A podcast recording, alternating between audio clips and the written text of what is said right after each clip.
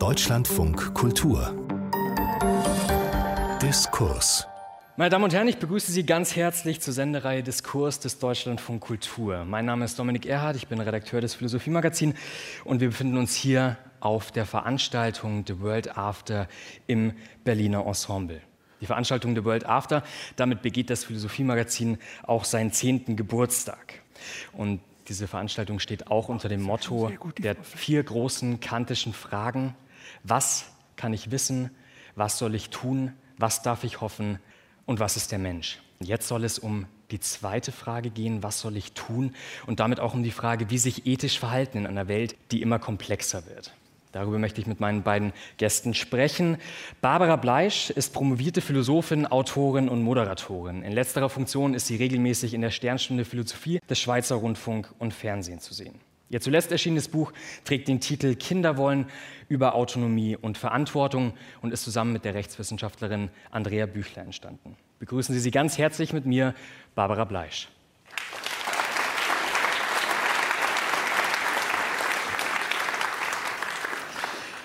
Bernhard Schlink ist Schriftsteller, Jurist und emeritierter Professor für öffentliches Recht und Rechtsphilosophie an der Universität zu Berlin. Sein 1995 erschienener Roman Der Vorleser wurde in über 50 Sprachen übersetzt und war ein internationaler Bestseller. Sein jüngst erschienener Roman trägt den Titel Die Enkelin. Herzlich willkommen, Bernhard Schlink.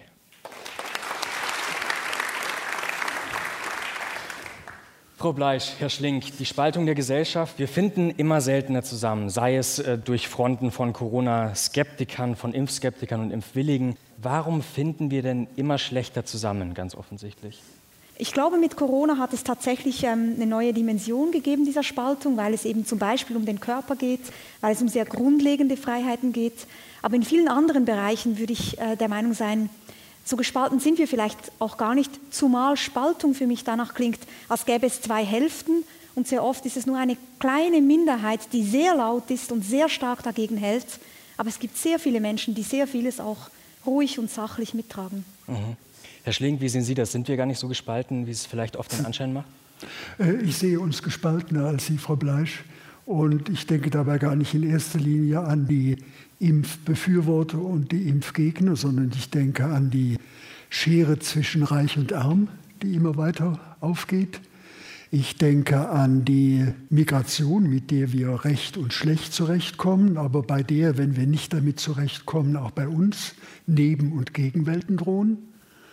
Wir haben als Reaktion darauf eine Zerklüftung durch die Entstehung des populistischen Nationalismus, der im Osten stärker ist als im Westen und auch die Kluft zwischen Ost und West anzeigt und wir haben keine gemeinsame Informations- und Kommunikationsgrundlage mehr, auf der wir alle miteinander reden, die sondern die, nein, die Menschen leben dank des Internet in ihren Informationsbubbles und äh, die Zeiten, wo man bei allen darauf setzen konnte, dass sie durch die Tagesschau oder die Tagesthemen und eine Tageszeitung eigentlich ähnlich oder gleich informiert waren, äh, die sind ja vorbei. Okay. Frau Bleisch, wie sehen Sie das? Ja, ich wäre da auch wieder ein bisschen anderer Meinung, weil ich ähm, zum einen denke, das ist ja so ein bisschen unklar, wie das eigentlich ist mit den sozialen Medien, ob die mehr spalten oder ob es so unglaublich viel Streit gibt, weil wir eben sehr viel mehr zur Kenntnis nehmen, was andere denken. Heute hat man in den sozialen Medien eben die Konfrontation mit sehr lauten, aggressiven Stimmen aus dem anderen Lager. Man wird vielleicht beschimpft. Also insofern weiß ich gar nicht, ob wir so sehr gespalten sind, dadurch, dass es diese sozialen Medien gibt. Das ist das eine und das andere, reich und arm. Das ist eine Schere, die mir auch ganz große Sorgen bereitet, aber global gesehen hat die Schere eher abgenommen in den letzten Jahren.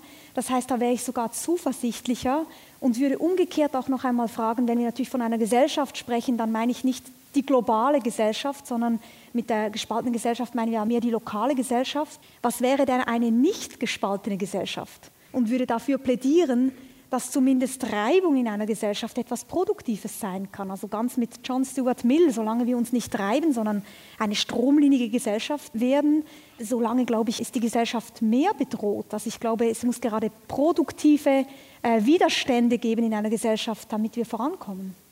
Wenn Sie in einen Diskurs finden. Das ist richtig. Das ist das Entscheidende.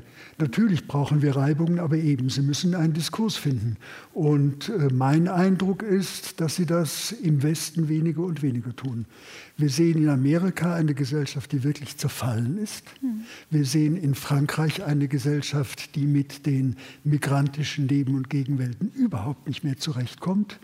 Wir sehen in allen europäischen Ländern einen erstarkenden populistischen Nationalismus, der die Gesellschaften zerreißt. Die einen schlagen sich auf die Seite dieses populistischen Nationalismus, die anderen stehen auf der anderen Seite. Und dazwischen sehe ich keinen Diskurs mehr. In Amerika schon gar nicht zwischen Demokraten und Republikanern, in Frankreich nicht. Denken Sie an den gelben Westen. Und bei uns, wir haben ein sozialdemokratisches Erbe, das noch eine gewisse Beständigkeit hat. Aber der Neoliberalismus ist in ganz Westeuropa am Zuge. Und was wir in Amerika leben, droht dem Westen insgesamt. Mhm. Und wenn man sagt, es gibt diese gemeinsame Grundlage nicht mehr, wir können weniger miteinander reden, wir haben mehr, um bei dem Bild zu bleiben, eine Spaltung und weniger eine Reibung. Wie könnte man das denn verändern, wenn man sagt, in den USA ist die Gesellschaft tatsächlich zerfallen? Sie nutzen das Wort. Kann man da wieder zusammenfinden oder ist die Substanz dahin? Also ganz entscheidend ist äh, Bildung, Schule, Kindergarten, Zugang zu Universitäten und was auf den Universitäten passiert. Das ist natürlich das Erste, worauf es ankommt. Mhm. Frau Bleisch, Sie wollten was sagen. Naja, ich wollte nur betonen, Bildung ist das eine, da wären wir absolut einer Meinung. Ich finde, das größere Stichwort wäre so etwas wie Partizipation. Ich glaube, wir müssen wieder äh, darüber nachdenken, wie wir die Menschen dazu bringen, sich als Bürgerinnen und Bürger eines großen Ganzen zu verstehen und sie mitmachen lassen. Und das ist natürlich in der Schweiz immer schon ein großes Thema äh, mit der sehr direkten Demokratie. Und ich glaube tatsächlich, dass wir da ein Problem haben, dass es so ein Stück weit einen Verdruss gibt gegenüber einer Elite, die ein Land regiert und das Gefühl hat, sozusagen nicht ernst zu nehmen, was das Volk denkt oder meint. Also es gibt mehr und mehr Menschen, die sich nicht abgeholt fühlen, wie man heute sagt. Und das ist äh, eine Gefahr für eine Demokratie selbstverständlich. Mhm. Aber da sind wir ja schon tatsächlich direkt bei der Frage, die dem Ganzen ja auch übersteht, was sollen wir tun? Und Herr Schling, Sie würden ja praktisch auf Frau Bleisch antworten, was sollen wir tun im Sinne von, wie kriegen wir die Gesellschaft wieder näher zusammen durch eine europäische Dienstpflicht, die Sie vorschlagen, beziehungsweise für die Sie oft argumentieren. Was meinen Sie damit? Ja, ich schlage in der Tat ein europäisches Dienstjahr vor und ich bin ja auch nicht der Einzige, der das vorschlägt. Also ein Jahr zu der Zeit, zu der früher die Wehrpflicht war, in der alle jungen Menschen, Männer wie Frauen, einen Dienst tun, der im Krankenhaus, im Altenheim, in der Kultur- oder Erziehungseinrichtung, im Umweltschutz, in der dritten Welt oder auch im Militär geleistet werden kann, damit die jungen Leute mit Menschen anderer Gruppen und anderer Schichten zusammenkommen, damit sie in der gemeinsamen Arbeit erleben, was es heißt, Verantwortung zu übernehmen, Herausforderungen zu bestehen, das gemeinsam zu tun. Also es geht um ein europäisches Dienstjahr, bei dem die, die es leisten, was für sich lernen, einen Gewinn haben, eine Bereicherung erleben, in der die Gesellschaft was davon hat. Da entsteht nochmal Zusammenhalt. Es gibt Bereiche wie den Pflegebereich, der vor einem wirklichen Notstand steht. Und gerade aus dem Pflegebereich hört man immer wieder, Bethel zum Beispiel sagt das, wir brauchen sowas, um dem Pflegenotstand überhaupt gerecht werden zu können. Und wenn das Ganze eben nicht nur in Deutschland, sondern auf europäischer Ebene entsteht, also man ins irische Altenheim und ins italienische Krankenhaus und in die griechische Marine gehen kann, um seinen Dienst abzuleisten, dann hilft das auch, Europa zusammenzuwachsen. Aber da haben und, Sie ja. Mhm. Ja, und Europa, also die Zeit der Städtepartnerschaften, das war ja in den 60er Jahren eine wirklich lebendige Angelegenheit. Im Westen ist das inzwischen eingeschlafen, in den Osten ist es nie wirklich zum Leben erwacht. Wie sollen eigentlich unsere Europäer, unsere Jungen sich als Europäer und Europa als ihr Land erleben? Mhm. Da haben Sie aber doch einen sehr guten Menschenbegriff, beziehungsweise denken sehr hoch von den Menschen, wenn Sie sagen, allein die Begegnung schafft schon Zusammenhalt. Ist das denn so? 90 Prozent derer, die Zivildienst geleistet haben, sagen, das war eine gute Sache weil ich mich nochmal neu und anders erlebt habe nach den Jahren der Schule. Das war eine gute Sache, weil ich in meiner Arbeit Gesellschaft ganz anders erlebt habe. Und es war eine gute Sache, weil ich auch für das, was ich danach wollte, einfach ganz anders gerüstet war. Die Studienwahl, die Berufswahl war eine viel vernünftigere Wahl, als ich sie allein nach der Schule getroffen hätte. Mhm. Also ich glaube gar nicht, dass ich da ein überwältigend positives Menschenbild habe, sondern dass ich ein ganz realistisches habe. Und wenn ich von 90 Prozent der ehemaligen Zivildienstleistenden gesprochen habe, dann ergänze ich auch noch 75 Prozent der deutschen Bürger und Bürgerinnen würden es begrüßen und sogar 60 Prozent der 14- bis 19-Jährigen mhm. fänden das eine gute Sache. Mhm. In der Schweiz gibt es nämlich etwas ganz Ähnliches. Da soll die Bürgerpflicht ja auch, da gibt es eine große Abstimmung aktuell, beziehungsweise diese Idee in diese Richtung auch. Ne? Ja, also eine Abstimmung steht noch nicht gerade bevor, aber es gibt eine Initiative genau, über die wird im Moment viel gesprochen. Und wir kennen ja tatsächlich im Unterschied zu Deutschland immer noch diese Wehrpflicht. Also jeder Mann muss Militärdienst leisten. Man kann auch einen alternativen Zivildienst wählen. Und die Idee ist tatsächlich, dass man das äh, ausweitet, auch auf die Frauen, dass alle so ein freiwilliges Jahr leisten sollen und dann eben wählen können, ist es Militär oder ist es was anderes. Und ich sehe da viel Positives daran.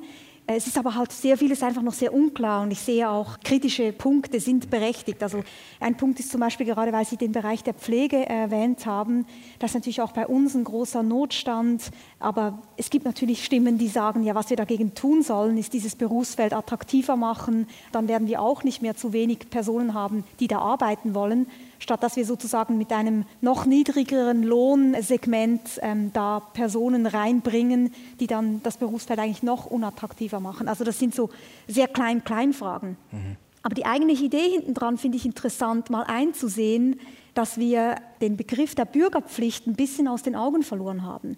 Und das ist etwas, was Honora O'Neill zum Beispiel auch sehr betont, eine britische Philosophin, die immer wieder sagt, eigentlich haben wir so bis ins 20. Jahrhundert hinein sehr viel mehr über Pflichten gesprochen und mehr und mehr haben wir halt über Rechte zu sprechen begonnen. Da können Sie sicher auch viel dazu sagen. Und vielleicht haben wir die Pflichten ein bisschen aus dem Blickwinkel verloren und zugleich merken wir eben auch, dass dieser Begriff des Gemeinsinns oder des Gemeinwohls so ein bisschen bröckelt. Mhm. Und das, glaube ich, spüren wir gerade schmerzhaft, dass wir uns mehr und mehr fragen, wie kriegen wir wirklich eine Gemeinschaft hin, die eben mehr ist als einfach eine Ansammlung von Individuen, sondern eine Gemeinschaft, die sich gegenseitig verpflichtet fühlt und das Gefühl hat, wir haben eine gemeinsame Idee, dessen, was wir zusammen wollen, wo wir hinwollen, was wir für eine Vision haben. Mhm. Diese Frage, was hält uns zusammen, beziehungsweise was lässt so eine Gesellschaft auch bröckeln, die hat auch der Verfassungsrichter Ernst Wolfgang Böckenförde, die hat ihn sehr beschäftigt. Und der hatte das berühmte Diktum formuliert, der freiheitlich säkularisierte Staat lebt von Voraussetzungen, die er selbst nicht garantieren kann. Herr Schling, Sie haben bei Herrn Böckenförde habilitiert. Welche Voraussetzungen sind damit denn gemeint? Darauf sofort noch eins zu den Pflichten. Pflichten stehen heute im Geruch der Fremdbestimmung. Mhm. Und dass Pflichten eigentlich ein Resultat von Selbstbestimmung des Gemeindewesens sind, dass wir uns als Bürger gemeinschaftlich entscheiden und verpflichten, Steuern zu zahlen, Schulen vorzuhalten, die Kinder in die Schulen zu schicken. Das sind ja unsere Sachen. Das sind nicht Fremdbestimmungen, die uns aufgedrückt werden.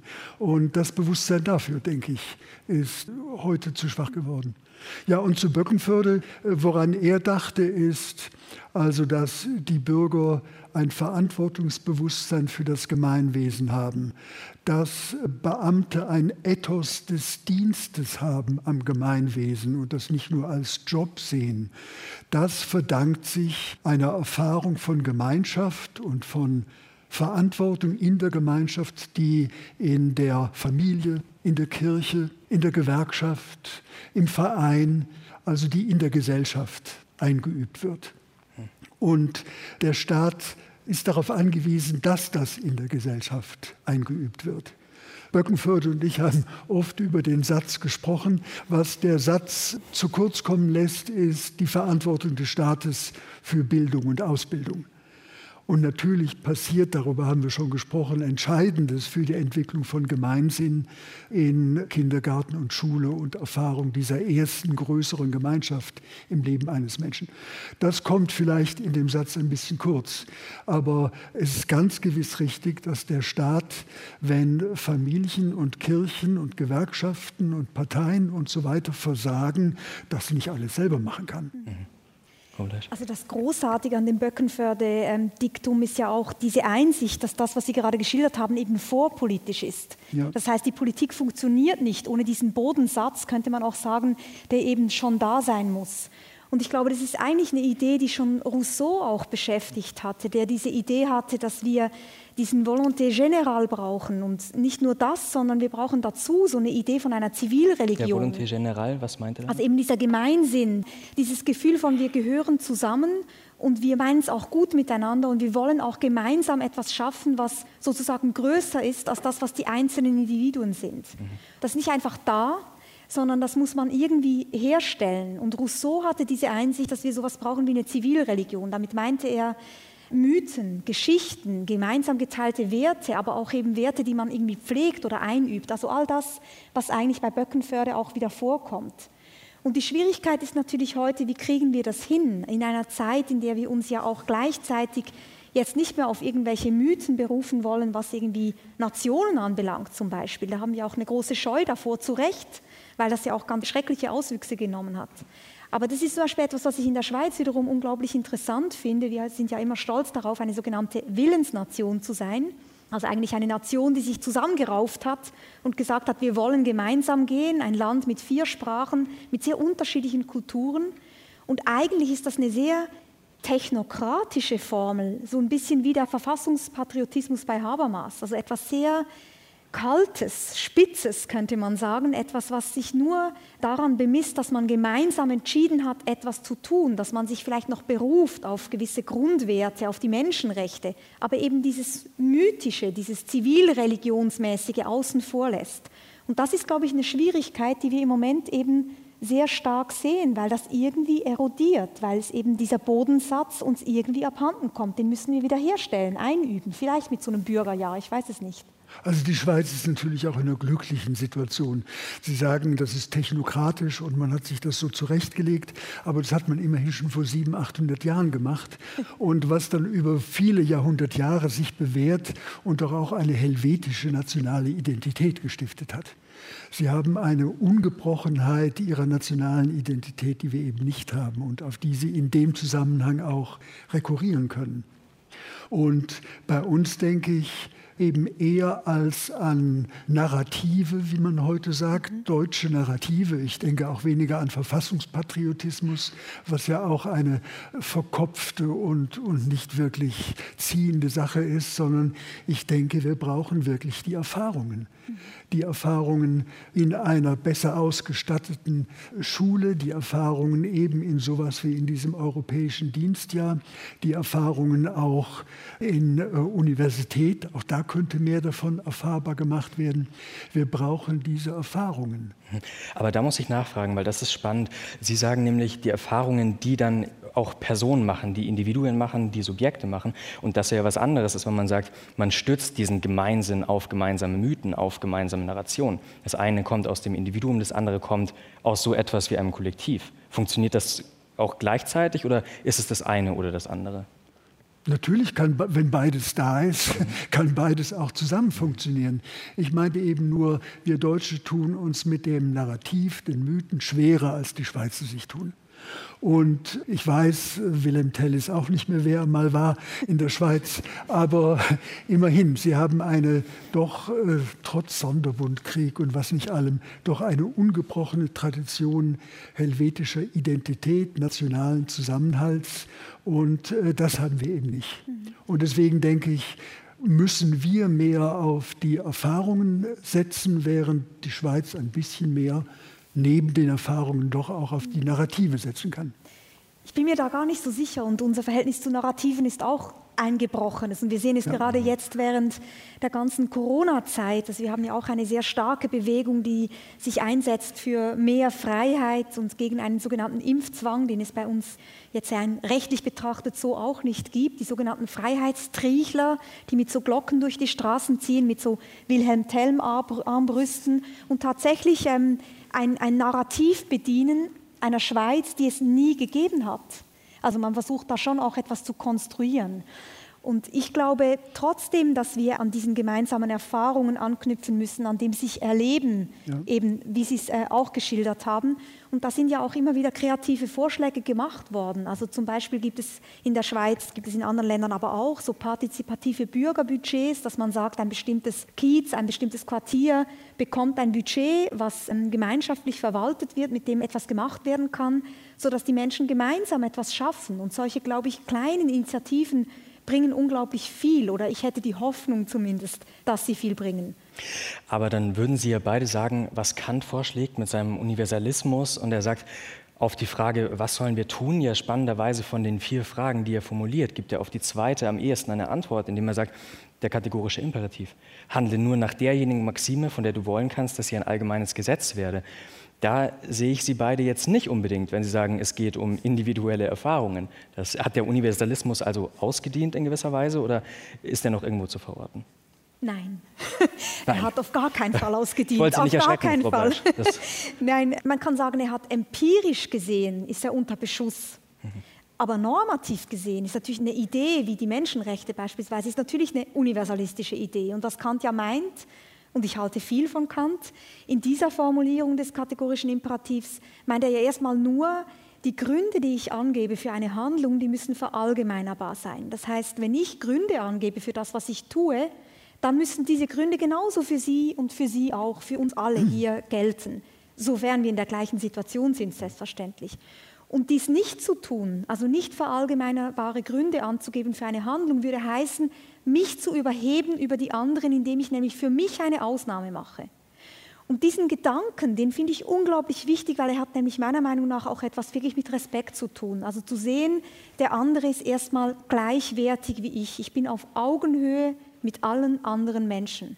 Und an diesem Gedanken, an dem möchte ich gar nicht rütteln. Äh, ich genauso wenig. Äh, und er greift ja auch Rousseaus Idee von der Volonté Générale auf. Die mhm. Volonté Générale ist ja eine, in der wir alle auf einer allgemeinen Ebene über das verständigen, was im Volk, in der Gesellschaft zu tun ist. Und dass die Erfahrung gemacht werden kann, möchte ich gerne als ein allgemeines Gesetz. Die Dienstpflicht heißt ja, jeder soll diese Erfahrung machen können und machen. Also über den Universalismus kommen wir nicht hinaus. Und wir können sagen, Universalismus muss auch verschiedenen Identitäten und verschiedenen Vorstellungen von Leben und Gesellschaft äh, Rechnung tragen, aber er muss es in einer Weise überwölben, die dann doch wieder das Allgemeine zur Geltung bringt. Ist auch immer schön, an so einem Abend klare Positionen zu haben. Meine Damen und Herren, der Universalismus steht, der ist fest, das ist gut. Ähm, ich würde jetzt gerne äh, zu einem Punkt kommen, der vielleicht strittiger ist, nämlich zur Impfdiskussion. Frau Bleisch, Sie haben gerade gesprochen von Gründen, die man angeben muss und die verallgemeinerbar sein sollten im besten Fall. Herr Schlink, wie stehen Sie denn zur Frage des Impfens und der Impfdiskussion? Natürlich keiner Impfpflicht, aber wir haben nämlich aktuell einen, äh, einen Text von Peter Drapok, dem ehemaligen Vorsitzenden des Ethikrats, bei uns auf der Seite. Und der hat gesagt, und das finde ich eine spannende Unterscheidung, die Frage, ob man sich impfen lässt, ja oder nein, ist eine persönliche, aber keine private, weil die Konsequenzen dieser Entscheidung wesentlich über das Private hinausgehen. Würden Sie da mitgehen oder sagen Sie, das ist eine falsche Unterscheidung? Also zunächst als Jurist die Einführung einer Impfpflicht würde gewiss nicht am Grundgesetz scheitern. Äh, eine Impfpflicht wäre ein Eingriff in die körperliche Unversehrtheit. Die körperliche Unversehrtheit steht unter einem allgemeinen Gesetzesvorbehalt. Das ist der schwächste der Gesetzesvorbehalte, die wir im Grundgesetz haben. Es bedarf also nur eines legitimen Ziels und der Geeignetheit und Notwendigkeit der Maßnahme. Und eine Impfpflicht wäre geeignet und notwendig, um der Corona-Epidemie zu wehren. Es ist also keine Frage des Rechts, will ich damit sagen, es ist eine Frage der Politik. Und dass sich die Politik damit schwer tut, das verstehe ich gut. Das fängt bei der Frage an, wir sprachen vorhin darüber, über das Pflegepersonal, bei dem wohl wirklich viele sagen, wenn ich mich impfen lassen muss, dann höre ich auf zu pflegen, bis zu den vielen Impfgegner, die wir schon haben und die dann vermutlich noch entschieden und noch aggressiver auftreten würden. Also es ist ein Problem der Politik, aber es ist jedenfalls kein Problem des Rechts. Frau Bleisch, wie stehen Sie dazu? Weil in der Schweiz wird ja auch tatsächlich gerade am 28. November, wenn ich richtig informiert bin, darüber abgestimmt, wie es weitergeht mit 3G. Vielleicht können Sie das einmal erklären und auch sagen, wie Sie mhm. dazu stehen, was Ihre Position da ist. Ja, also tatsächlich stimmen wir ab über das sogenannte Covid-19-Gesetz. Das ist ein Gesetz, was ein Paket ist zwischen einerseits einer Legitimierung der Zahlungen, die getätigt worden sind, also all die Ausfallszahlungen für Betriebe, die während der Pandemie nicht äh, überleben konnten oder eben auf Zahlungen angewiesen waren. Und auf der anderen Seite ähm, ist überhaupt dieses Impfzertifikat sozusagen, braucht eine Rechtsgrundlage. Hatte natürlich eine Rechtsgrundlage während des Notstands sozusagen, aber hat es nicht langfristig und damit soll eine Rechtsgrundlage geschaffen werden. Wenn das abgelehnt wird, das Gesetz, gibt es zum Beispiel keine Möglichkeit mehr, dass der Bundesrat verfügt, dass wenn man ein äh, Restaurant betritt, dass man dann eine Zertifikatspflicht verhängen darf, sondern das wäre dann den Lokalen überlassen, ob sie das tun wollen oder nicht. Also das wird spannend. Ich muss sagen, ich kann wenig dazu sagen, wie das wirklich jetzt auf der rechtlichen Ebene ist. Ich kann nur sagen, es gibt eine gewisse Anzahl von Juristen und Juristinnen in der Schweiz, die im Nein-Komitee sind, also die dieses Covid-Gesetz nicht annehmen wollen. Die sagen, das ist nicht vereinbar mit dem Grundgesetz in der Schweiz. Da geht es natürlich vor allem auch darum, äh, ob der Bund überhaupt Daten erheben ja. darf. Wobei mit jeder Google-Suche hinterlassen sie mehr Daten als mit diesem Covid-Zertifikat zum Beispiel.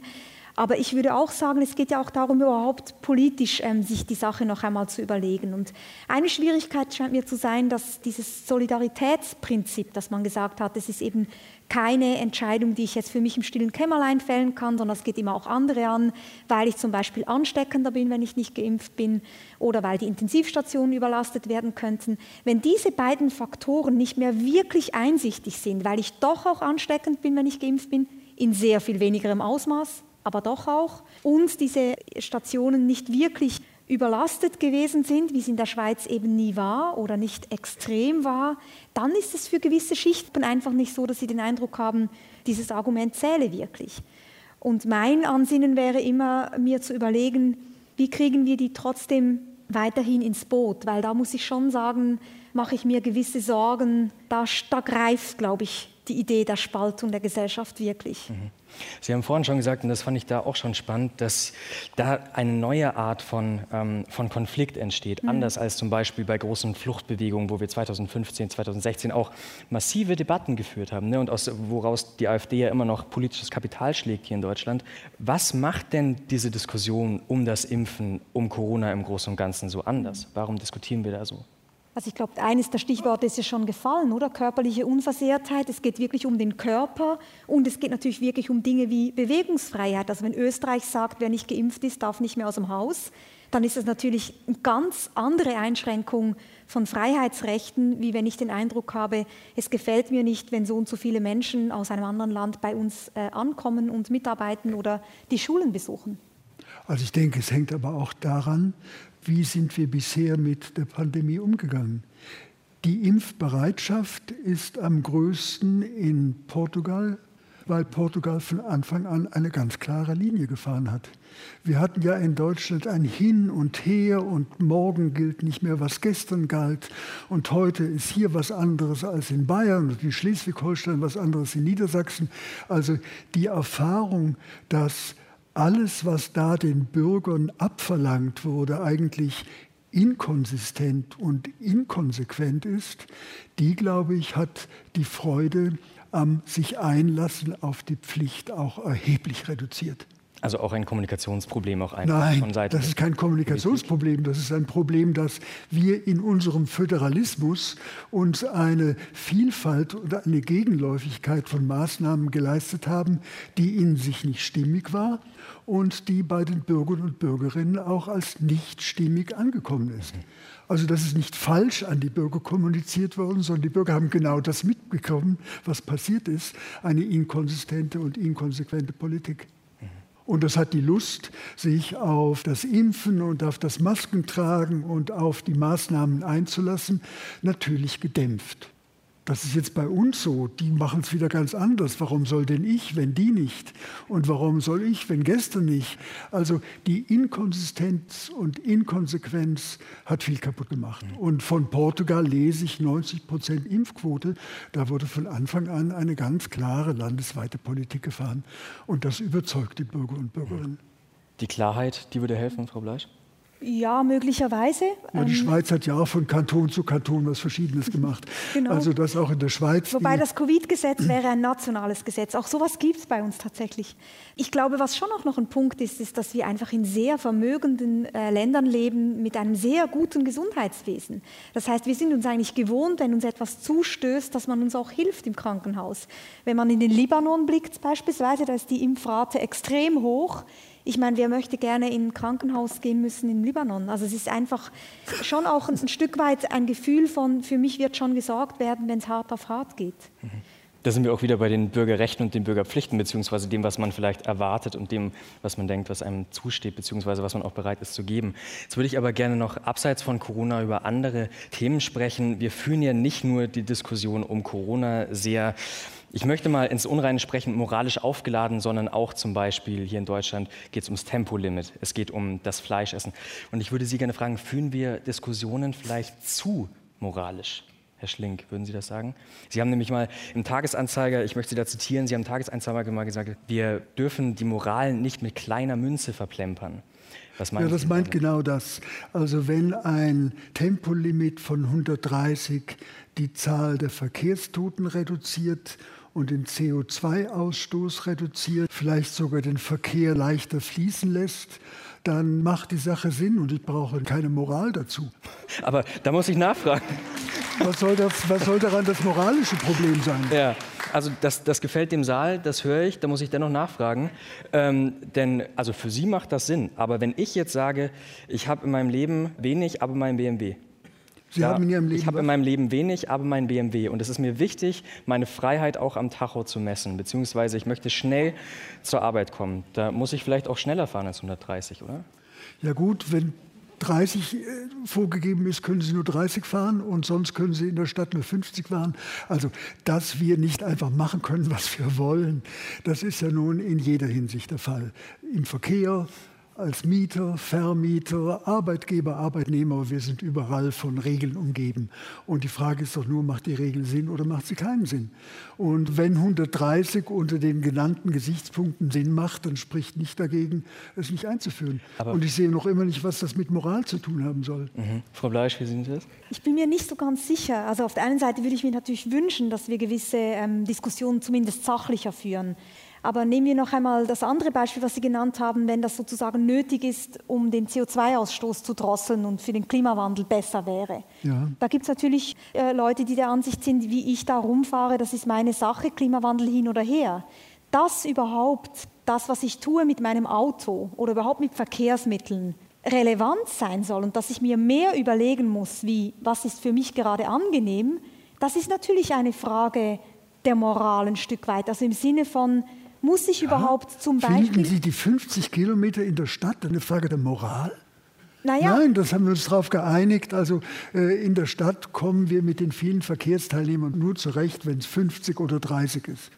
Ja, aber das, das, ist jetzt wieder, das ist jetzt wieder ein anderes Argument, dass wir dann nur zurechtkommen. Aber wenn Sie, Sie haben nur am Anfang gesagt, ja. es könnte ja vielleicht auch klimaethisch eine gute Sache sein. Aber wenn wir klimaethisch argumentieren, dann müssen wir uns überlegen, welche Handlungen haben sozusagen mit der Brille der Klimaethik betrachtet zu werden. Und da sind wir uns, glaube ich, nicht einig. Und ein Problem der Moralisierung des Lebens betrifft genau das, dass wir sagen, so wie das Susan Wolf in diesem berühmten Aufsatz Moral Saints, also moralische Heilige, vor vielen Jahren schon geschrieben hat, dass wir zu viel mit der Moralbrille anschauen. Also wenn wir zum Beispiel die Frage, ob man sich noch ein Opernhaus leisten darf, weil irgendwo Menschen verhungern, zum Beispiel um ein krasses Beispiel zu nehmen, dann beginnen wir zu viel zu moralisieren und das ganze Leben wird eigentlich fad und öd und es gibt keine Opernhäuser mehr und keine Ahnung, Porsches mehr oder was ja. immer Ihnen gefällt. Und das ist nicht das Ziel der Sache. So, das wäre ungefähr das Bild, was sie zeichnet. Und ich finde das interessant, aber da müssen wir erstmal beginnen zu argumentieren, weil das hängt natürlich von der Moraltheorie ab, der wir anhängen, ob wir sagen können, das hier nehmen wir jetzt mal aus, das hat mit, mit Moral überhaupt nichts zu tun. Und da wird es auch wirklich interessant. Ich glaube, es gibt einen anderen Bereich des Moralismus, den ich viel kritischer sehe und der für mich auch sehr, ja, wirklich problematischer ist. Das ist das, was ich den moralischen Interventionismus nennen würde. Nämlich diese Unart, dass wir den Eindruck haben, wir müssten einander dauernd zur Manier rufen. Also die Frage, wer ist eigentlich zuständig genau, den anderen mitzuteilen, was sie zu tun und zu lassen haben? Wo würden Sie das sehen? Naja, wenn man irgendwie in den sozialen Medien rumtrompetet, wer jetzt wo in welchem Text gegendert hat oder nicht, wer jetzt wo irgendwie Diversitätsmaßnahmen ergriffen hat oder nicht, dann finde ich, das ist irgendwie nicht die richtige Art, mit diesen Fragen umzugehen. Und natürlich auch nicht, wenn wir einander kritisieren dafür, wo wir Urlaub gemacht haben oder was wir auf den Grill legen. Das ist, ist, für mich eine Form von einander beobachten und taxieren. Das kippt so in dieses Moral Grandstanding rein, also in das ähm, sich erheben über die anderen, indem man sie eigentlich runtermacht. Und das finde ich äh, höchst bedauernswert und sicher also, auch übrigens nicht im Sinne Kants. Das sehe ich genau wie Sie, Frau Bleisch. Nur wenn Sie sagen, die Frage von 130 Stundenkilometer ist letztlich eine moralische Frage, dann können Sie natürlich letztlich auch das Fleisch auf dem Grill zur moralischen Frage machen. Also ja. entweder wir. Selbstverständlich, sage ich ja auch. Und Sie finden, das soll auch eine moralische Frage sein? Naja, ich habe nur gesagt, die Frage, was alles mit der Brille der Moral betrachtet werden muss, das ist eine Diskussion über die Moraltheorie, die wir zugrunde legen. Wenn wir konsequenzialistisch argumentieren, dann ist alles eine Frage der Moral. Ich halte diese Theorie nicht für überzeugend. Nein, ich auch aber, nicht. aber da können wir zu diskutieren beginnen. Aber die andere Ebene ist ja mal, ungeachtet dessen, was zur Moral gehört, wer soll eigentlich wen beschimpfen oder zur Manier rufen, wenn jemand sich nicht an moralische Regeln hält? Und die beiden Dinge sind unabhängig voneinander, glaube ich. Also ich denke, wenn wir uns auf bestimmte Dinge, Ziele, Aufgaben als Gesellschaft geeinigt haben und es nur darum geht, ist das zur Erfüllung dieser Aufgabe, zur Erreichung dieses Zieles geeignet und erforderlich, dann brauchen wir dafür keine Moral. Wenn wir uns als Gesellschaft darauf geeinigt haben, wir wollen die Verkehrstotenzahl verringern, wenn wir uns darauf geeinigt haben, wir wollen oder müssen den CO2-Ausstoß verringern, dann geht es zu einem großen Teil um die Frage, wie machen wir das? Und die Frage, wie machen wir das, ist zunächst keine moralische Frage. Da bin ich komplett einig mit Ihnen. Aber vorgelagert ist die Frage, wie einigen wir uns als Gesellschaft auf etwas? Nehmen wir ja. beispielsweise die Behandlung der Tiere, wie wir mit Tieren umgehen. Wir haben in der Schweiz regelmäßig Abstimmungen darüber, zum Beispiel Kuhhorninitiative. Ja. Ist es richtig, dass man den Kühen die Hörner abnimmt? Da haben natürlich viele Tierethiker gesagt, das geht nicht. Das ist wirklich eine Schlechtbehandlung des Tieres, das ist für die Tiere schlecht, die wollen sich irgendwie mit den Hörnern aneinander stoßen und so weiter. Das ist letztendlich ein Streit, den wir haben. Und insofern doch eine Frage der Moral. Wie gehen wir mit Tieren um?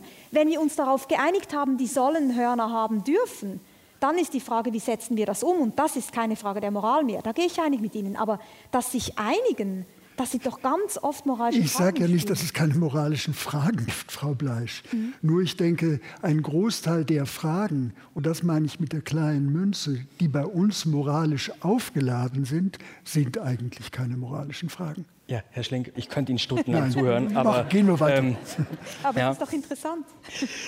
Gut, was mich wirklich interessiert, wir haben jetzt darüber gesprochen, über äh, Fragen, wo die Moral eventuell mit kleiner Münze verplempert wird. Ich würde gerne noch auf Themen kommen, wo Sie, glaube ich, beide sagen würden, nee, da müssen wir auch moralisch darüber sprechen, nämlich zum Beispiel über die Frage von Pränataldiagnostik, über die Frage von Suizidassistenz. Da fahren Sie nämlich spannenderweise beide einen sehr liberalen Kurs und sagen, Verbote, die brauchen wir eigentlich nicht, beziehungsweise sie sollten wir nicht haben. Man sollte den Menschen selbst die Entscheidung und auch die Urteilskraft geben, um diese Entscheidung richtig zu treffen. Frau Bleisch, brauchen wir wirklich da keine Verbote in diesen Dingen? Können wir den Menschen das alles selbst zutrauen? Nein, selbstverständlich brauchen wir Verbote und ich bin auch für Verbote, aber jedes Verbot muss in einer liberalen Gesellschaft mit guten Gründen gerechtfertigt werden. Und es gibt einfach viele Verbote, die wir haben oder über die wird diskutiert, von denen glaube ich, es gibt keine guten Gründe für sie. Aber selbstverständlich bin ich für gewisse Verbote. Ich bin nicht dafür, dass man Menschen klonen darf beispielsweise. Und ich bin auch nicht dafür, dass Menschen sich bereichern dürfen im großen Ausmaß mit einem Geschäftsmodell, das Suizidbeihilfe als Zweck hat. Mhm. Also ich würde durchaus Dinge verbieten wollen. Aber man muss sie eben gut begründen. Freiheit ist immer etwas, was wir verantworten müssen. So ist es nun mal, aber Freiheit ist auch etwas, was wir einander nicht einfach wegnehmen können, indem wir einfach paternalistisch urteilen und sagen, ich weiß besser, was für dich gut ist. Mhm.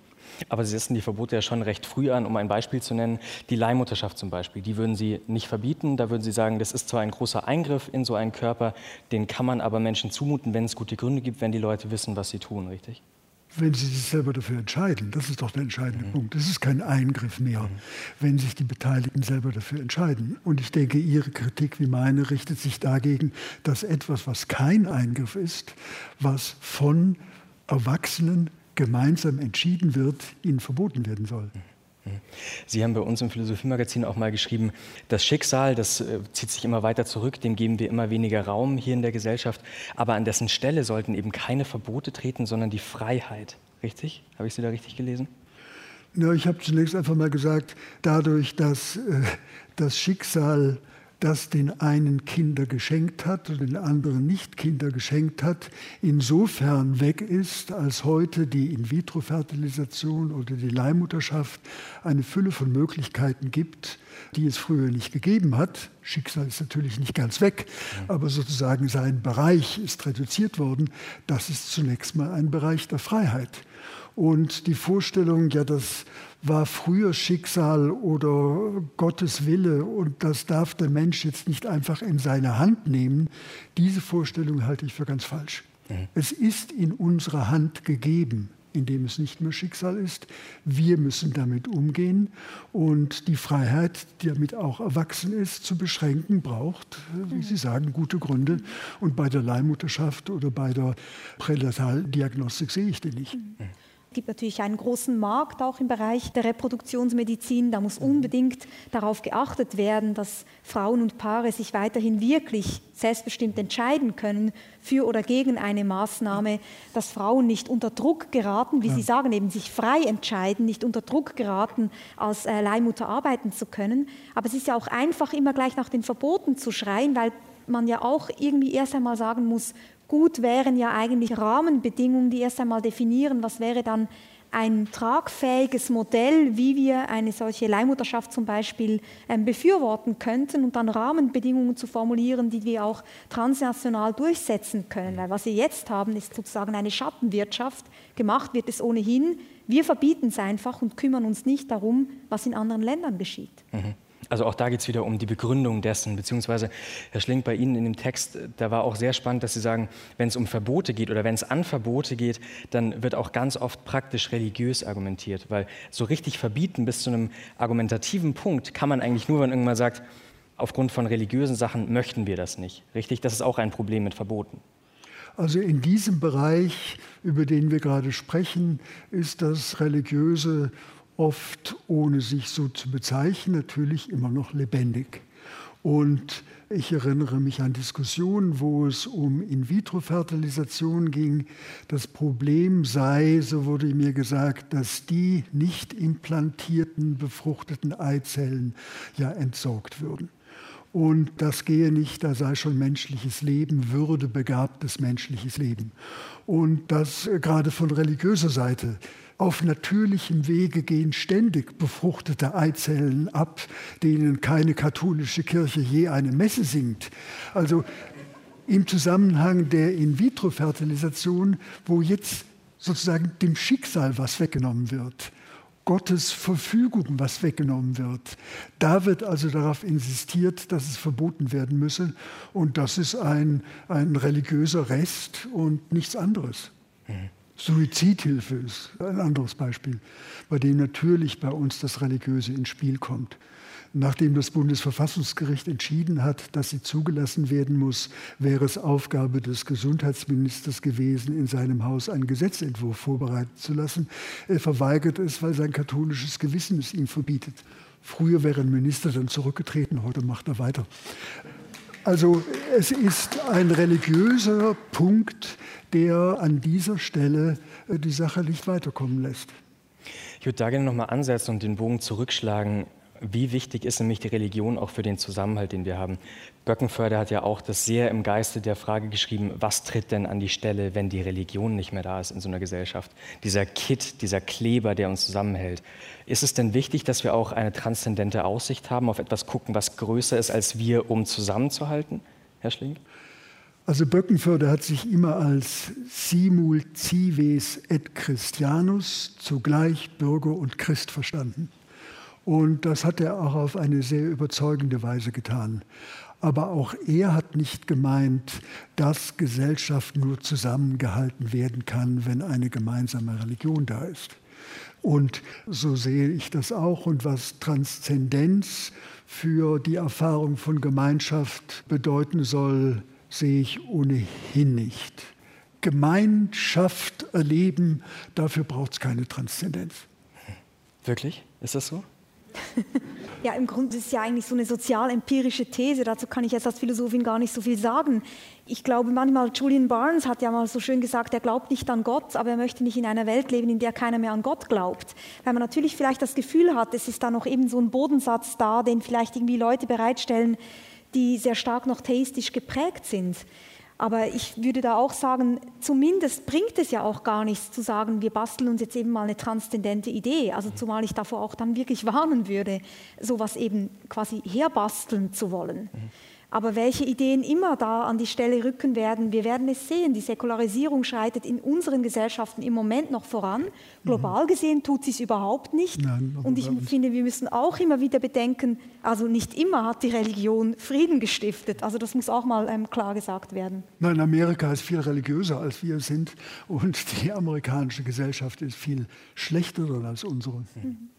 Ich glaube, es gibt einen anderen Gedanken, von dem ich denke, ähm, er ist vielen Menschen wichtig und das ist das, was sie das Unverfügbare nennen würden. Und das ist ja interessant, dass ein, ein Buch von Hartmut Rosa über das Unverfügbare nach seinem großen Bestseller über die Resonanz auch sehr erfolgreich war. Und ich glaube, er hat damit so einen Nerv der Zeit getroffen, dass wir denken, es gibt doch so Dinge, die sind unverfügbar, die können wir nicht bestimmen, die sollten wir hinnehmen. Und diese Demut gegenüber dem Unverfügbaren, und das ist eben doch wieder die Macht des Schicksals, ich glaube, die wollen wir doch irgendwie auch alle kultivieren und bewahren, weil wir vielleicht manchmal auch entlastet sind dadurch, dass wir abgeben können, dass wir sagen können, die Sache war einfach größer als ich. Und das hat damit zu tun, dass natürlich alles an den Menschen zu delegieren ja auch ein enormes Maß an Vertrauen zum Beispiel nötig macht. Also wenn die Menschen für alles verantwortlich sind, dann bin ich auch dauernd darauf angewiesen, dass ich diesen Menschen vertrauen kann. Ich meine, Hiob, der konnte noch Gott anschreien und sich da beklagen. Heute rufen wir den Versicherungsexperten an, wenn irgendetwas passiert. Und das hat ja sein Gutes, aber es hat eben auch die Schwierigkeit, dass wir dieses viele Vertrauen brauchen und uns auch in neue Abhängigkeiten begeben. Und dieses Unverfügbare, diese Einsicht, nicht alles können wir bestimmen. Es gibt gewisse Dinge, die sind vielleicht größer als wir. Und da haben wir uns auch zu beugen. Ich glaube, es tut einem gut, das manchmal auch einfach so einzusehen, ohne dass man sich sozusagen von vornherein darauf zurückziehen kann oder den anderen sagen, du musst dich darauf zurückziehen. Mhm. Aber da sind wir wieder bei Kant. Also dieses moralische Gesetz in mir und der bestirnte Himmel über mir, beides erfüllt sein Herz mit großer Ehrfurcht, sagt Kant. Und das finde ich ein wunderschönes Bild. Und auch bekannt geht es ja um die Freiheit. Ne? Entweder es ist unverfügbar oder es ist nicht unverfügbar. Es hieß ja lange, der Tod ist unverfügbar. Und in der großen Diskussion um die Suizidhilfe wird dann gesagt, ja, aber das gehört zu dem, was auch unverfügbar bleiben soll. In dem Moment, in dem es nicht mehr unverfügbar ist, müssen wir verantwortlich darüber verfügen. Ob Kinder geboren werden, war lange unverfügbar. Jetzt ist es verfügbarer geworden und wir müssen damit verantwortlich umgehen. Wir können das Unverfügbare nicht machen. Das ist ein sehr guter Punkt. Und zugleich würde ich aber sagen, Sie können aber auch niemanden dazu verpflichten, es für sich persönlich unverfügbar lassen zu wollen. Wenn jemand für sich sagt, ich möchte dann sterben, wenn der Tod über mich kommt, Eben dann ist das zu akzeptieren. Ja, wenn und er verfügbar Sehnsucht geworden ist, dann ist er verfügbar geworden. Und dann mag der eine immer noch sagen, ich will aber nicht darüber verfügen, Richtig. dann ist das völlig okay. Und der genau. andere sagt, ich will darüber ja. verfügen. Aber das Unverfügbar ist, das, ist es dann nicht mehr.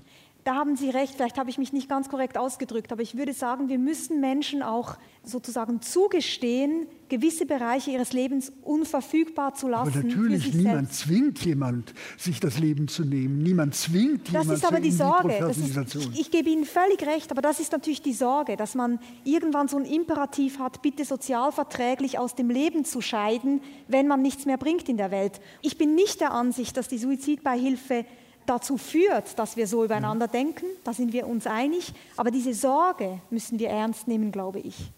Äh, ja, gerne. Sehr schön. Woher? Sie würden also sagen, wenn einmal etwas verfügbar geworden ist, dann kann man das nicht zurücknehmen? Nein, da kann man nur noch verantwortlich was? damit umgehen. Okay. Und würden Sie das als etwas empfinden, was Ihnen Schmerzen bereitet, was, was schlecht ist? Oder würden Sie sagen, es ist gut, dass viele Teile unseres Lebens immer verfügbarer werden? Es ist einfach so. Es ist seit Jahrhunderten so. Immer mehr ist dem Menschen verfügbar geworden. Und die Frage, ist das gut oder ist das schlecht, kommt mir völlig müßig vor. Da wäre ich anderer Meinung tatsächlich. Wenn man sich nämlich überlegt, es gibt im Silicon Valley die Ambrosia-Kooperation, der Name ist ja schon gruselig, finde ich, der versucht nämlich, Leute unsterblich zu machen über Bluttransfusion. Und da könnte man sagen, der Tod, Sie haben gesagt, der Tod ist das Einzige, was unverfügbar ist. Die arbeiten daran, dass der Tod verfügbar wird. Also es ist ja nicht so, dass Technik einfach passiert, sondern Technik wird ja von Menschen produziert, beziehungsweise Menschen stellen sich Fragen, wollen wir das haben oder nicht. Natürlich können wir uns fragen, wollen wir das haben? Und wenn das Klonen möglich ist, dann müssen wir damit verantwortlich umgehen. Und ich denke, der verantwortliche Umgang damit heißt, für Menschen nicht. Aber wir können die Verfügbarkeit nicht beseitigen. Wir können nur sagen, es ist verfügbar geworden. Wir haben gute Gründe, das nicht zu wollen und deswegen verbieten wir es. Und äh, wenn irgendwelche amerikanischen Milliardäre in Nevada daran arbeiten, unsterblich werden zu wollen, dann sollen sie. Das betrifft natürlich am Ende uns alle. Und ich glaube, an dieser Stelle wird auch sehr deutlich, warum Immanuel Kant gesagt hat, die grundlegende Frage der drei großen Fragen ist, was ist der Mensch? Da ist halt nicht mehr ganz klar, ob wir es als Menschheit noch wirklich darauf einigen können. Also da gibt es Dinge, die mir Sorge machen. Wenn wir uns nicht mehr verständigen können auf die Frage, was ist der Mensch und damit auch, wie soll der Mensch sein, dann wird es irgendwie schwierig bezüglich der Biotechnologie. Wir haben uns nie darauf verständigt, sondern immer nur um die Verständigung gerungen. Weltweit hatten wir uns noch nie auf ein Bild des Menschen verständigt. Wir haben immer wieder darum gerungen und die Auseinandersetzung um Universalismus und Identitarismus und Kolonialismus ist ja auch jetzt eine Auseinandersetzung genau darum.